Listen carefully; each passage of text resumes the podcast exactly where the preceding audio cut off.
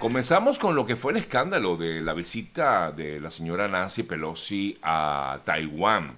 Luego de todo lo que originó esta visita de la señora Pelosi, la presidenta de la Cámara de Representantes de Estados Unidos a, Taiwán, un territorio que China reclama como propio y que por lo tanto por eso mismo desató esta polémica, esta tensión que se elevó a tal manera eh, que hubo maniobras militares por parte de China, buques alrededor de la isla de Taiwán, buques estadounidenses y, e inclusive el, eh, llamado del embajador de Beijing en, de Estados Unidos en Beijing. Eh, es decir, que hubo, por supuesto, se elevó esa tensión, se elevó el, el digamos, el, este impasse que hay entre China y Estados Unidos, por llamarlo de alguna manera. Luego de todo eso, bueno, ya finalmente la señora Pelosi salió de Taiwán. Es la información quizás más destacada en el día de hoy en los diferentes portales internacionales. Pelosi se fue de Taiwán luego de finalizar su agenda en ese país. Ella ayer manifestaba que iba a Taiwán porque consideraba que era una nación democrática. Eh, puso fin de esta forma hoy eh, la señora Pelosi su visita a Taiwán, a la que China pues respondió, como ya decíamos, con amenazas, con ejercicios militares que bloquearían la isla. En, definitiva, la visita lo que hizo fue despertar esto, ¿no? Un poco las alarmas en el mundo ante lo que eh, pudo haber sido quizás una situación más complicada y ayer bastante hablamos de este tema, bastante se comentó sobre ello, pero bueno, ya finalmente la señora Pelosi dejó Taiwán. En relación con esto, la Casa Blanca aseguraba que no había violaciones de ningún tipo a la soberanía, básicamente, que era lo que reclamaba en este caso el gobierno chino. El como coordinador de comunicaciones del Consejo de Seguridad Nacional de la Casa Blanca, John Kirby, dijo en una entrevista que su país no apoya la independencia de Taiwán y que la visita de Pelosi únicamente reafirma la política de una sola China defendida justamente por Pekín. Fue el comentario que hizo esta persona a través de esta entrevista. Cambiamos el tema y revisamos otras importantes informaciones, noticias del día de hoy que se reflejan en algunos medios de comunicación y sobre todo algunos portales internacionales es el tema mm, o el caso del pollo Carvajal. Eh, déjenme decirles que el pollo Carvajal, bueno, continúa viendo la manera de ver cómo evade eh, la extradición a Estados Unidos. Y hoy el pollo Carvajal desde España ha pedido a la justicia de ese país ser liberado. Todo esto mientras continúa eso, como les decía, la formalización como tal de la extradición del Pollo Carvajal a Estados Unidos. Hoy el ex jefe de contrainteligencia militar, eh, Hugo El Pollo Carvajal, solicitó a la justicia española ser excarcelado mm, tras permanecer cerca de un año en prisión a la espera de que se formalice esta extradición a Estados Unidos. Aunque la extradición, recordamos, ya fue aprobada por las instancias españolas, la entrega a las autoridades estadounidenses, se mantiene suspenso por un recurso que introdujo la defensa ante el Tribunal Europeo de Derechos Humanos. Según eh, se ha confirmado a través de diversas agencias, la defensa de Carvajal presentó el día de ayer un recurso reclamando su puesta en libertad a la espera de lo que se decida en torno a la extradición. No está procesado en España ni en ningún país de Europa, no tiene cuestión pendiente con la justicia, por lo que su estancia en prisión no tiene sentido, es ilegal y contraria a la normativa europea y constitucional en España, fue lo que alegó la abogada justamente del señor Carvajal en el día de ayer, razón por la cual están solicitando entonces esta liberación inmediata del pollo Carvajal. No hay decisión todavía, es decir, que todavía no hay ningún pronunciamiento, así que por los momentos el pollo Carvajal continúa detenido o recluido en un centro allá en España.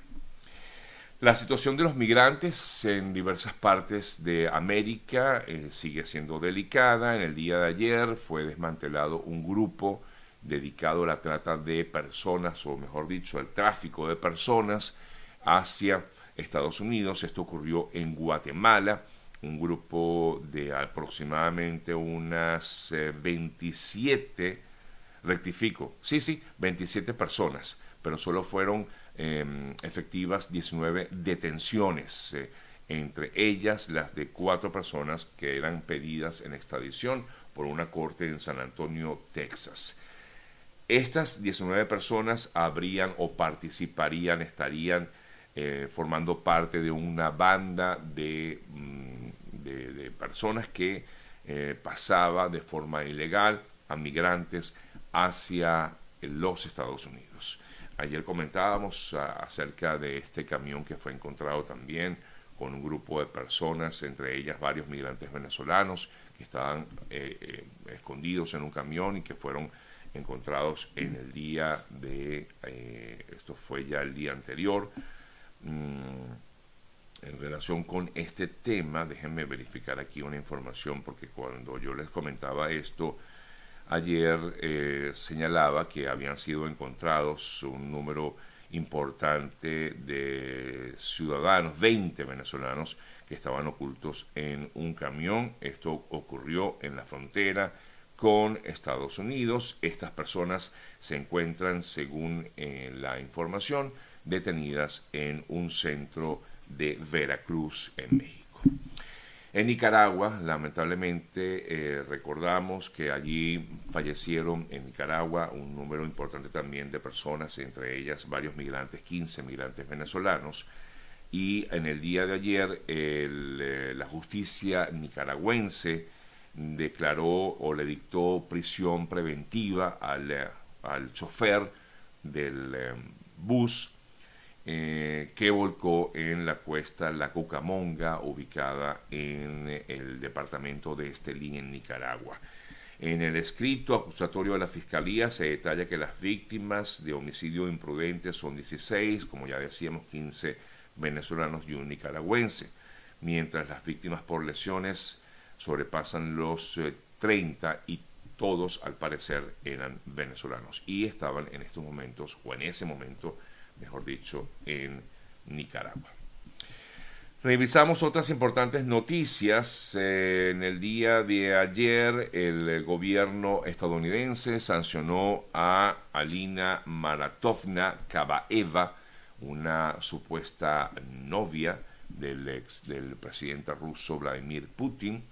De esta manera, Estados Unidos sigue presionando a Rusia con sanciones a personalidades, no solamente a esta señorita, sino también a otras personas, oligarcas del país, por justamente lo que ha sido la invasión a Ucrania.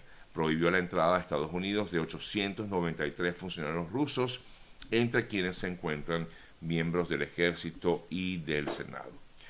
Continúa el escándalo del avión eh, eh, venezolano-iraní que se encuentra estacionado en Ezeiza, en el aeropuerto de Ezeiza, en Argentina. En el día de ayer, lo más reciente que tenemos con respecto, con respecto a este caso es que el Departamento de Justicia de Estados Unidos solicitó que le permita confiscar el avión no, no, determina exactamente la razón, pero Estados Unidos le pide a Argentina que le permita confiscar este avión que está retenido porque solamente habla de presuntos vínculos con el terrorismo internacional. Es en un comunicado emitido ayer por la oficina del Departamento de Justicia, el asistente al fiscal general Matthew Olsen de la División de Seguridad Nacional defendió que el departamento no va a tolerar transacciones que violen las leyes de exportación y las sanciones de Estados Unidos. Y esto mientras en Argentina la justicia de ese país ha decidido eh, no darle libertad a todos los tripulantes de ese avión. De hecho, quedan siete personas que se encuentran en Argentina, de los 19 que iban en el avión, siete personas, algunas de ellas, eh, bueno, la mayoría de origen iraní y hay algunos también venezolanos en este grupo de estos tripulantes que se encontraban en esta aeronave. En otras informaciones, la crisis eléctrica en Cuba ha generado más protestas y ayer la dictadura cubana anunció que el sector estatal iba a adoptar el llamado teletrabajo a fin de enfrentar de alguna manera la crisis eléctrica. Dijo que además del trabajo de, a distancia, el paquete de medidas que venía por parte del gobierno cubano incluye la aprobación de vacaciones, ajustes en el horario, reubicación laboral, a fin de disminuir el consumo energético en el sector estatal, pero mientras eso pasa, también continúan las protestas en las calles. Muchas personas, a pesar de que saben que pueden ser perseguidas por ello, han eh, protestado en las calles de La Habana, en Cuba. Ya que hablamos de, protestas, continúan también las protestas en Venezuela por el tema relacionado con los, eh, las exigencias eh, que tienen una serie de personas, de básicamente los educadores en el país, entre ellas bonos vacacionales que les adeudan por parte del Estado. Hablamos de Venezuela y les comento que ayer se anunció que los certificados, creo que esto es importante para muchos que están pendientes de, viajar a otros países, eh, los certificados de antecedentes penales van a dejar de ser gratuitos como hasta el momento eran y van a seguir siendo em, manejados o tramitados a través de vía electrónica, ¿no? Vía electrónica. El mecanismo para su solicitud está en la página web eh, certificación, discúlpenme, certificación internacional.mijp de Ministerio de Interior y Justicia y mm, Ministerio, Ministerio de Interior, Justicia y Paz. Por eso es mijp.gov.be. Certificación internacional mijp.gov.be. Repito, certificación internacional.mijp.gov.be. Otra noticia que ayer también rodó bastante tiene que ver con una supuesta relación que habría tenido el reconocido cantante eh, y músico de trap eh, Bad Bunny. Y es que eh, según la información, de acuerdo a una investigación que saltó en el día de ayer a través de un periodista que afirma que existe un caso judicial en Puerto Rico de una persona que habría sido viceministro de Seguridad Jurídica durante los tiempos de Chávez. Este ministro, al parecer, o exministro chavista, es accionista de un grupo que justamente apoyó eh, de forma económica al reconocido cantante boricua y por eso pues muchas personas afirman, o por lo menos ayer muchos hablaban de que en teoría Bad Bunny habría tenido algún tipo de vinculación con los chavistas o en todo caso con algunos empresarios ligados al chavismo. Es lo que corrió en el día de ayer, pero repito o quiero decir con responsabilidad que esta es información que ha sido publicada por algunos medios y que está basada en una investigación realizada por el periodista Oscar Serrano del medio Noticel, donde afirma que eh, efectivamente habría algún tipo de relación entre Bad Bunny y este ciudadano este venezolano que formó parte del equipo de Hugo Chávez.